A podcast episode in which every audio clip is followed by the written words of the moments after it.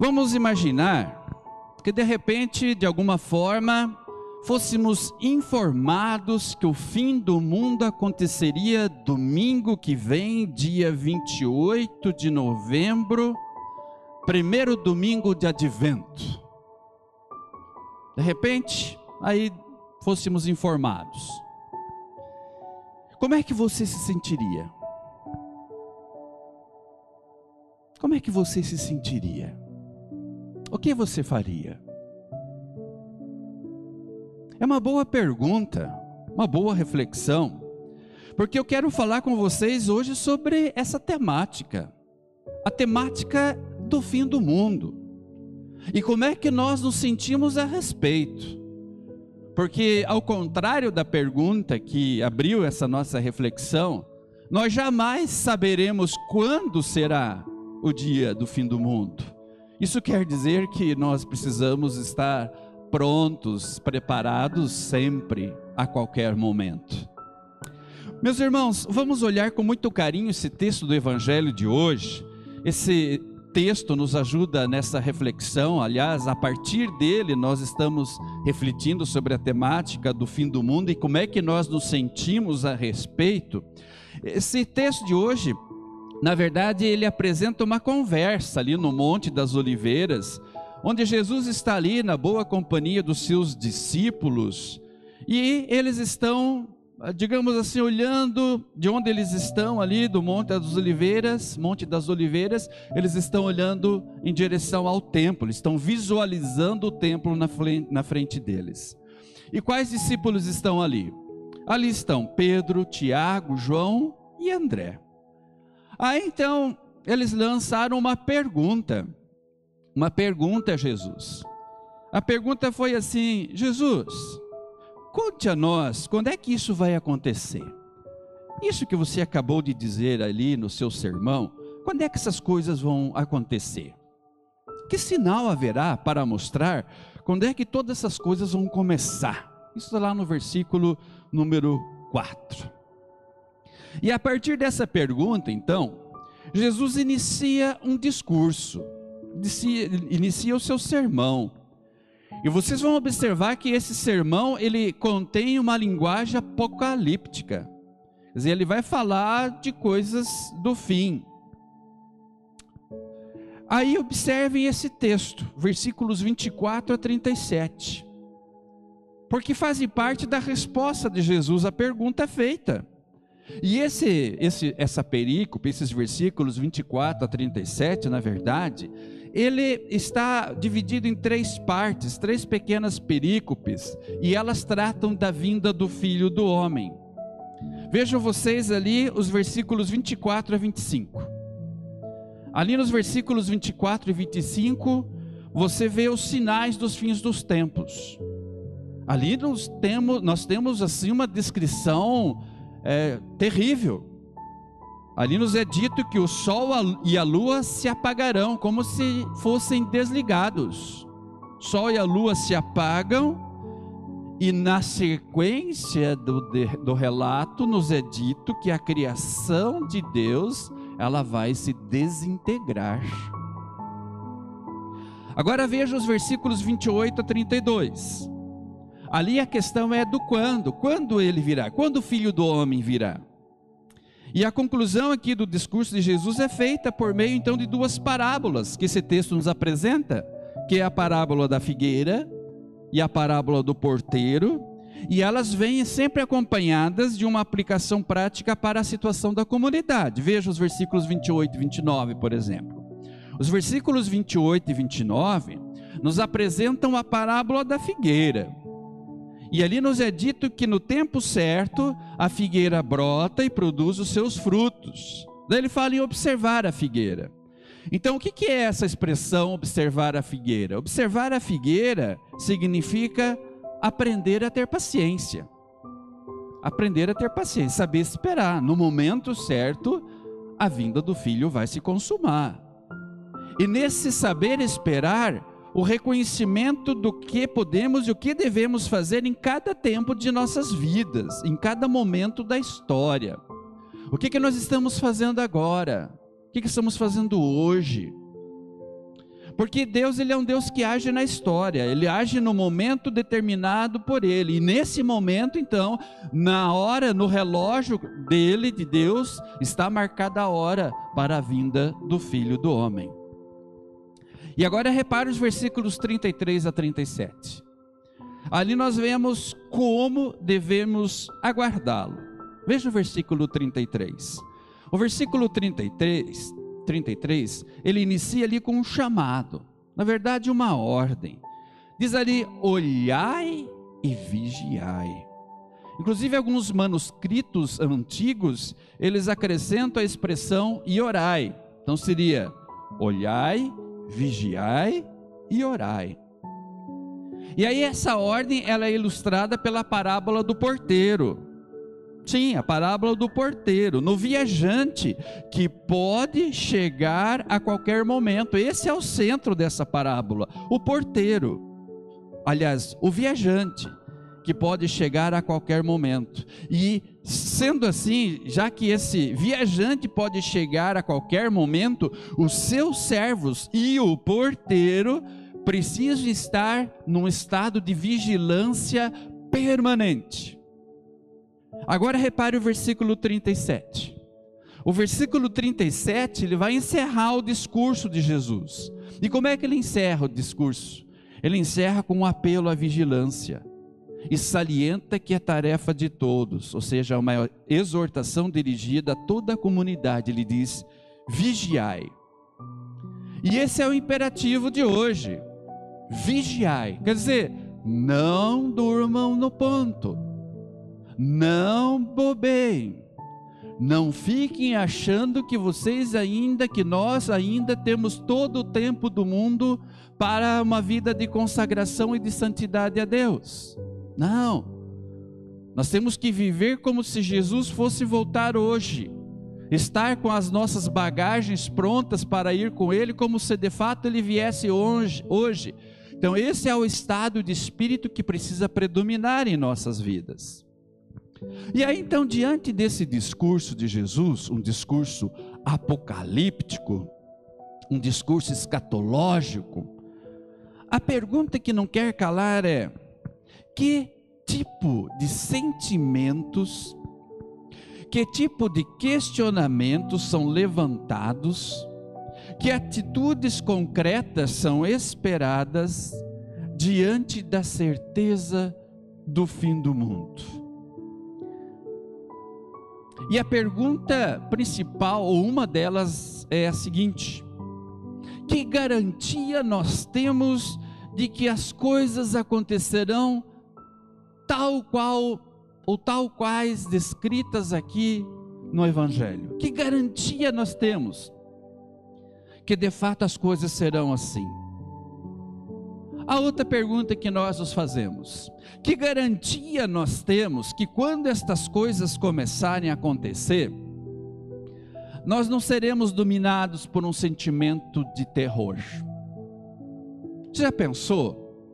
Você presenciando o sol e a lua sendo desligados, o sol e a lua se apagando, então, que garantia você tem de que quando as coisas começarem a acontecer, você não será deixado, digamos assim, tomado de terror? Ou quem sabe ainda você se pergunta: que, garantia eu tenho de que realmente as coisas estão debaixo do controle de Deus? Porque quando a gente vê alguns comentários aí sobre a questão da mudança climática, que o, o mundo depende do homem para viver ou não viver, sobreviver ou não sobreviver, parece que se descarta Deus da jogada, como se o responsável pela sobrevivência do planeta fosse o homem, como se a sobrevivência do planeta dependesse da boa vontade do ser humano. Meus irmãos, isso é um equívoco o, o, o universo e principalmente o nosso mundo, o nosso planeta, ele está debaixo do controle de Deus. É Ele que começou isso e é Ele que em um certo momento vai dizer: agora acaba tudo. Então nós temos vários questionamentos, vários questionamentos. Mas eu queria fazer também mais uma pergunta, agregar mais uma pergunta a esses questionamentos. Isso nos ajuda nessa reflexão. O que existia, o que existia antes do relato de Gênesis 1? Gênesis 1, você sabe o que tem lá escrito. Ali narra o princípio, o início de todas as coisas. Aí, o que, existia antes do que está ali relatado em Gênesis 1? Quando ainda não existiam céus e terra. O que, que existia? Antes de existir céus e terra. Pois é. Erroneamente, alguns podem dizer nada, não existia nada. Mas aqui está um equívoco novamente. Porque lá em João capítulo 1, o evangelista ele diz assim que no princípio era o verbo, ou seja, a palavra. E o verbo estava com Deus, e o verbo era Deus. Ele estava no princípio com Deus, e todas as coisas foram feitas por intermédio dele. E sem ele nada do que foi feito se fez. Ou seja, antes de existirem os céus e a terra, a palavra, o Verbo já existia. O Verbo, que era Deus, já estava lá. Inclusive, Davi, no Salmo 119, versículo 89, ele diz que a palavra de Deus está estabelecida no céu. Lá em 1 Pedro 1,25, nos é dito que a palavra de Deus dura para sempre. E o mesmo Pedro, no capítulo 3, na segunda epístola de capítulo 3, 2 Pedro 3,10, nos é dito ali que esta palavra, ela permanecerá inviolável quando o céu e a terra passar, com grande estrondo. A terra e com suas obras tudo será queimado. Você já parou para pensar nisso? Que tudo que está aqui um dia vai virar cinza, vai desaparecer. A tua casa, a tua igreja, teu carro, as tuas fazendas, teu sítio, Lá em 2 Pedro 3,10 diz assim: Porém o dia do Senhor chegará como um ladrão, e naquele dia os céus vão desaparecer com um barulho espantoso, e tudo que há no universo será queimado, a terra e tudo que nele existe, tudo que nela existe, vão sumir, vai desaparecer não vai ficar aqui. Mas o que, que não vai desaparecer? Vai acabar tudo. Inclusive o sol, o sol e a lua vão ser desligados. Vai derreter tudo, como um plástico derrete quando queima.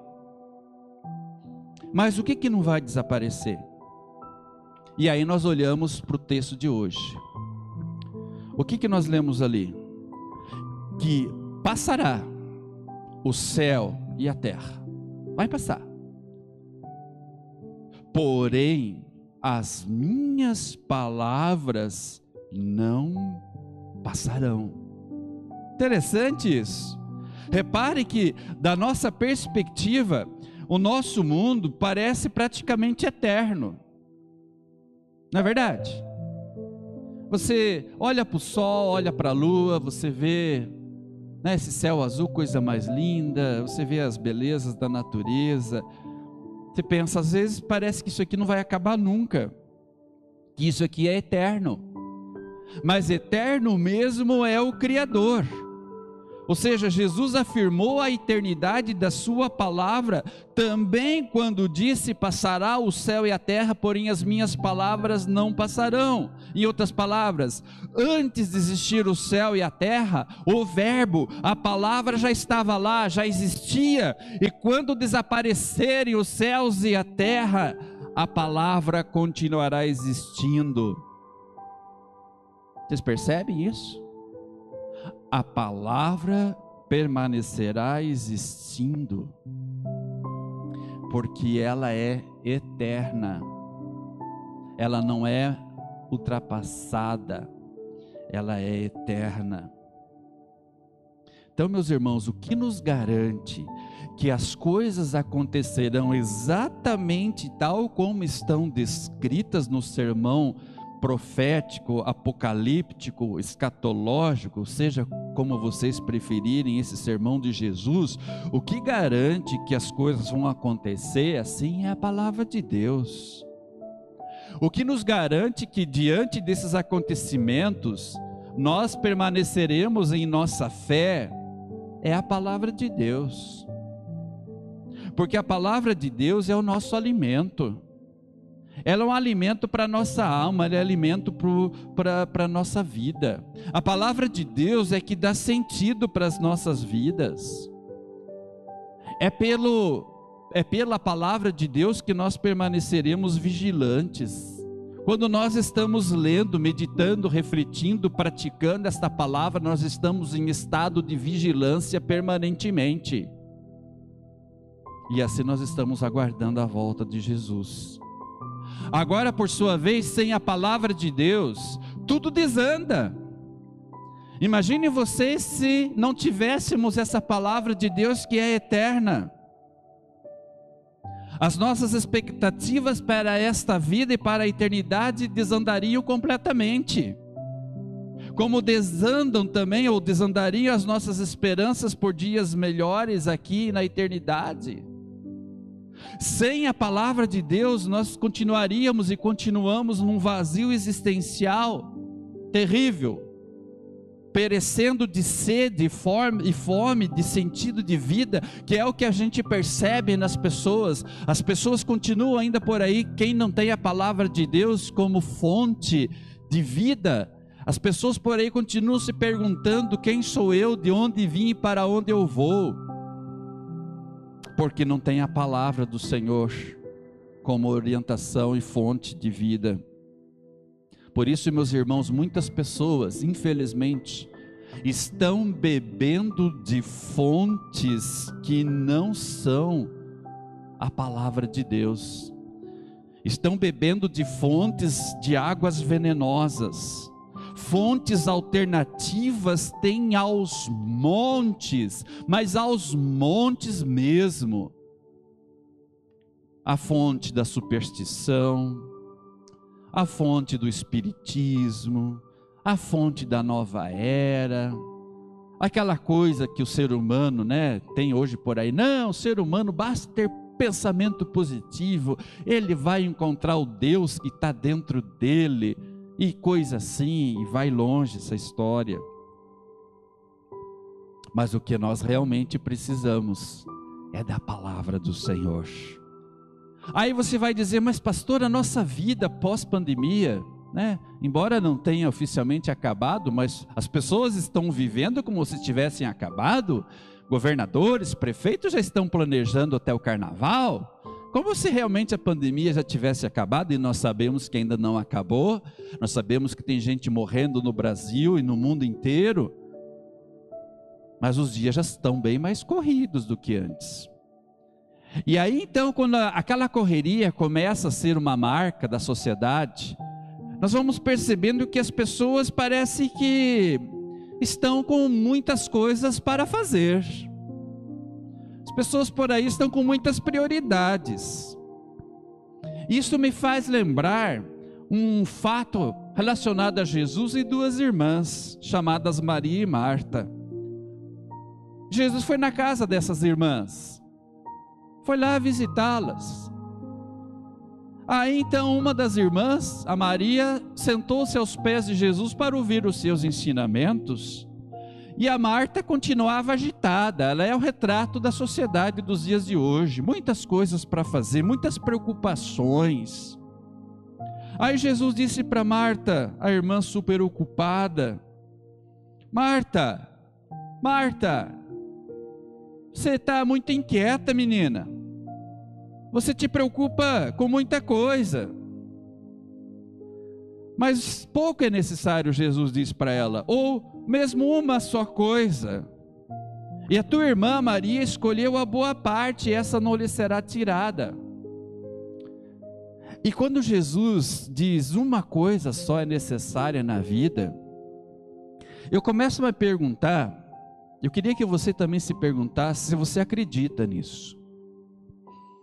Você que olha para a tua agenda e vê ela cheia, repleta compromisso. Segunda-feira, dia tal, isso, levar o filho não sei aonde, e não sei aonde, comprar não sei o que, levar não sei o que, consertar não sei o que. Você olha a tua agenda.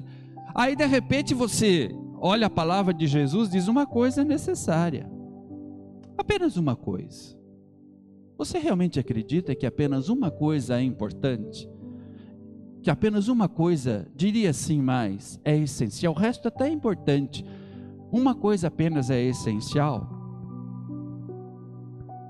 Será que isso reflete mesmo na maneira como eu vejo o meu tempo? Só que, a exemplo de vocês, eu também, eu não estou muito acostumado a pensar naquilo que é necessário. Como Jesus diz, uma coisa apenas é necessária. Eu olho para a administração do meu tempo, eu costumo dividir o meu tempo, e vocês provavelmente fazem o mesmo. Nós dividimos em três categorias. Vamos ver se vocês sabem. Primeira, coisas que eu devo fazer: pagar conta, trabalhar, levar o filho na escola, alimentar esse, aquele, ajudar ele. Coisas que eu devo fazer. Segundo, coisas que eu deveria fazer. Ah, eu deveria me exercitar, eu deveria limpar melhor a minha casa, limpar melhor a minha geladeira. Ah, eu devia consertar isso na casa, aquilo na chácara, isso não sei aonde. Ah, coisas que eu deveria fazer.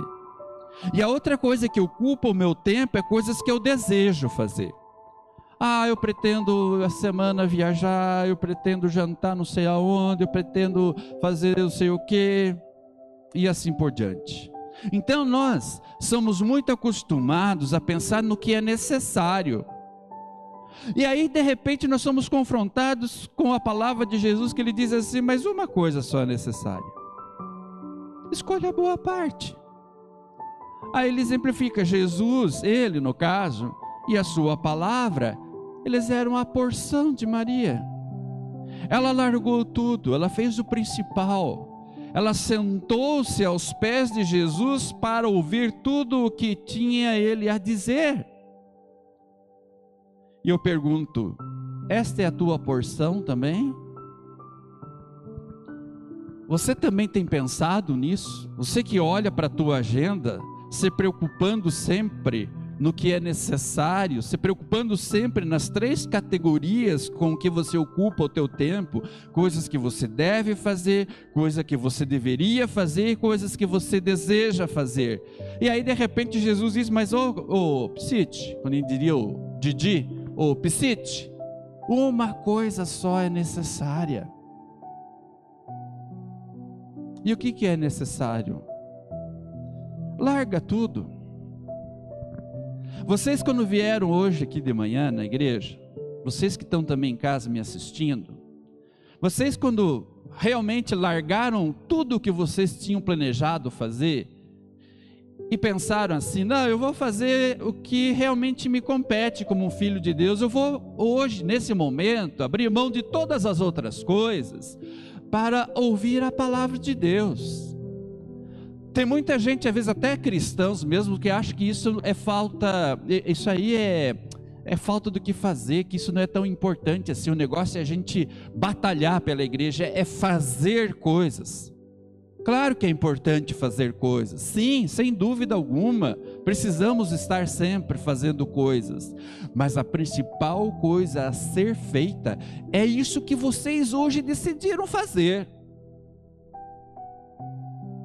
Quando largaram todas as outras possibilidades de adiantar o almoço, de adiantar o expediente na firma, de adiantar o serviço na chácara, de deixar de lado a reforma da cozinha e pensar, não, o principal eu quero, eu quero hoje fazer, eu quero sentar-se aos pés de Jesus na companhia dos meus irmãos e ouvir o que ele tem a me dizer. assentar-se aos pés de Jesus. Meus irmãos, à medida que o mundo está avançando em toda essa loucura frenética e muitas demandas insistem por nossa atenção, podemos, a exemplo de Maria, nos tornar pessoas que escolhem ficar quietas. Por aí a turma está agitada, para cá, para lá, fazendo coisas. E nós optamos em ficar quietos sentar aos pés do Senhor, que estamos fazendo aqui hoje, para ouvir a Sua voz, para ouvir a Sua palavra. Porque é na palavra dele que recebemos a boa parte, a parte boa daquilo que mais precisamos. E o melhor de tudo, Jesus diz que ela não nos será tirada.